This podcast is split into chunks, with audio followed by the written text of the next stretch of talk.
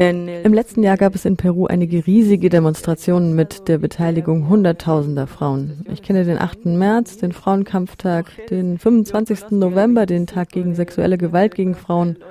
Aber warum der 13. August?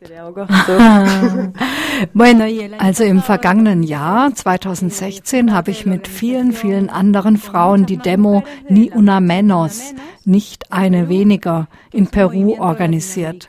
Das ist eine lateinamerikanische Bewegung, die in Argentinien entstand. Dann gab es sie auch in Mexiko und die drittgrößte Versammlung war dann in Peru. Was die Bewegung will, ist Aufmerksamkeit in der Gesellschaft und beim Staat oder allen lateinamerikanischen Staaten zu bekommen, um zu sagen, wir sind es leid, Gewalt zu erfahren, sexuelle Gewalt und die hohe Zahl an Feminiziden, das heißt die Zahl an Frauen, die sterben, nur weil sie Frauen sind. Mitte, Ende Juli letzten Jahres gab es zwei sinnbildhafte Fälle von Feminiziden in Peru. Aber in den Monaten davor gab es auch schon zahlreiche Frauenmorde im ersten Halbjahr 2016.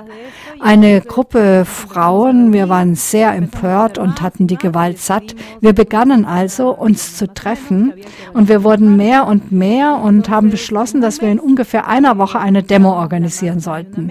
In einem Monat also haben wir die Demo Ni Una Menos organisiert. Es beteiligten sich im ganzen Land etwa eine Million Frauen. In Lima, der Hauptstadt von Peru, waren wir etwa 200.000 Frauen.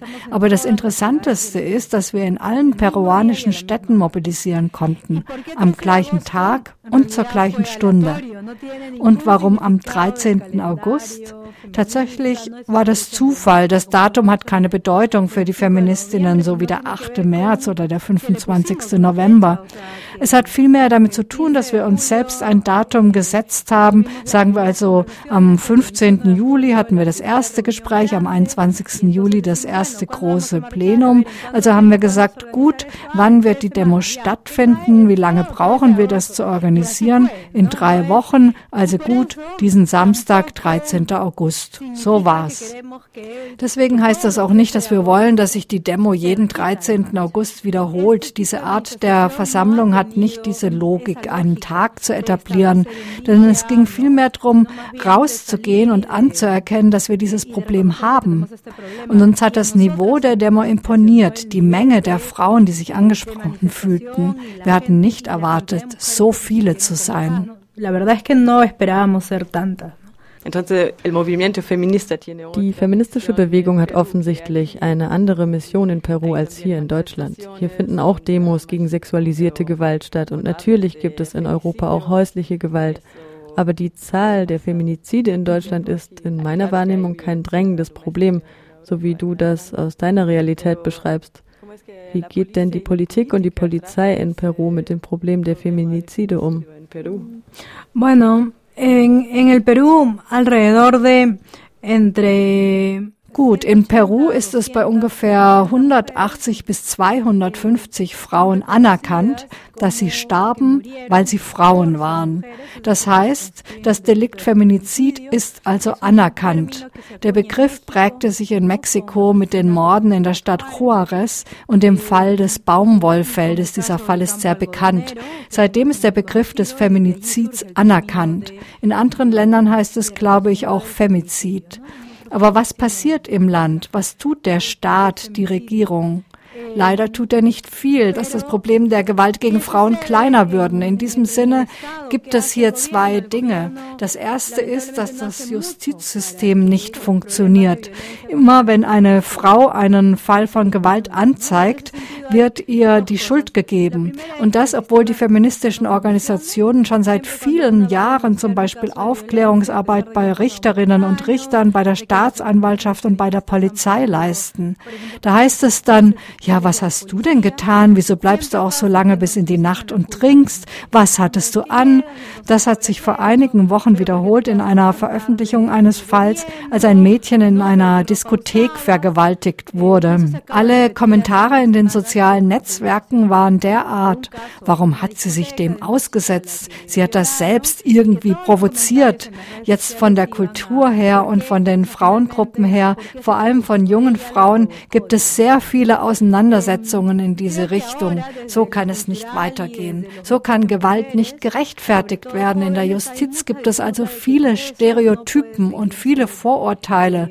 Richterinnen und Staatsanwaltschaft, die sich so auf der Straße verhalten, die diese machistische und sexistische Denkweise haben. Klar, wenn sie das Gesetz anwenden müssen. Sie lassen diese Denkweise nicht an ihrer Türschwelle zurück. Am Ende ist diese Denke Teil ihrer Rechtsprechung in den Fällen von sexueller Gewalt. Sei es ein junges Mädchen, eine Jugendliche, Erwachsene oder ältere Frau. Der Machismus ist sehr weit verbreitet. Auf einem anderen Feld wird der Staat aber auch nicht aktiv, der Politik. Das hat nicht so viel mit der Aufmerksamkeit für die einzelnen Fälle, sondern mit Prävention und Öffentlichkeit zu tun, mit dem Recht, ohne Gewalt zu leben, nicht immer auf der Hut sein zu müssen, spät nachts auf den Straßen. In Lima zum Beispiel, der Hauptstadt Perus, die Straßen gehören nicht uns Frauen, nicht so wie den Männern.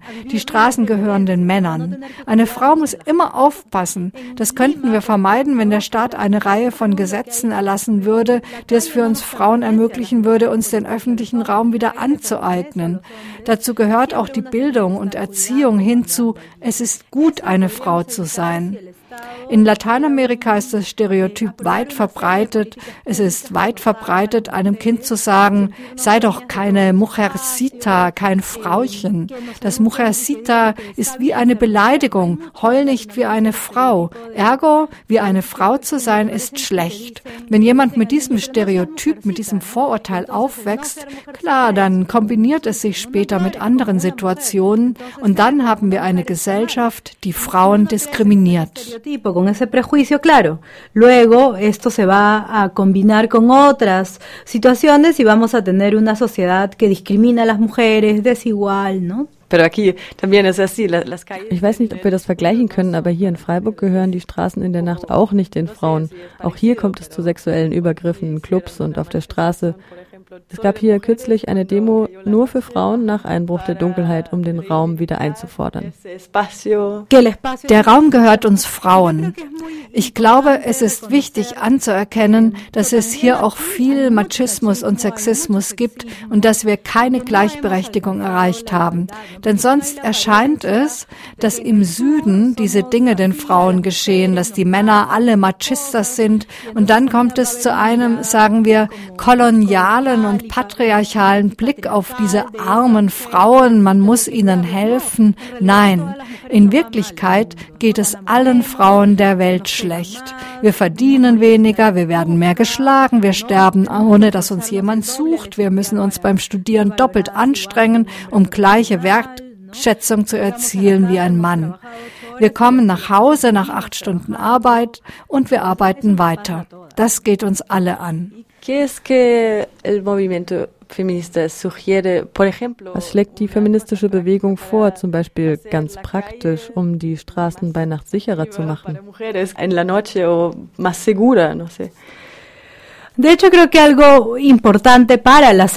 Etwas, das meiner Meinung nach wichtig für die allgemeine Sicherheit auf den Straßen ist, ist tatsächlich Licht.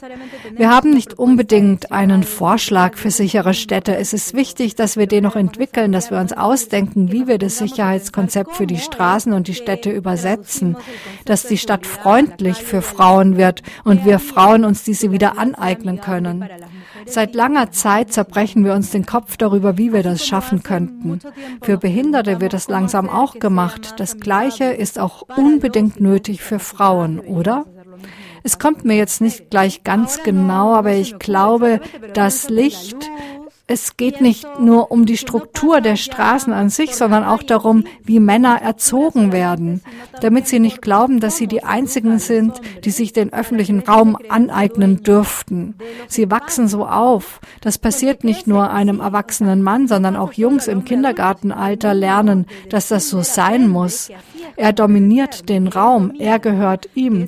Das passiert zu Hause, in der Schule. Ihm wird immer vermittelt, er dürfe sich alles aneignen. Spielzeug, andere Dinge, den Raum. Dass sich etwas verändert in der Gesellschaft, muss etwas in der Erziehung, in der Art, wie Frauen und Männer schon in früher Kindheit zueinander stehen, verändert werden.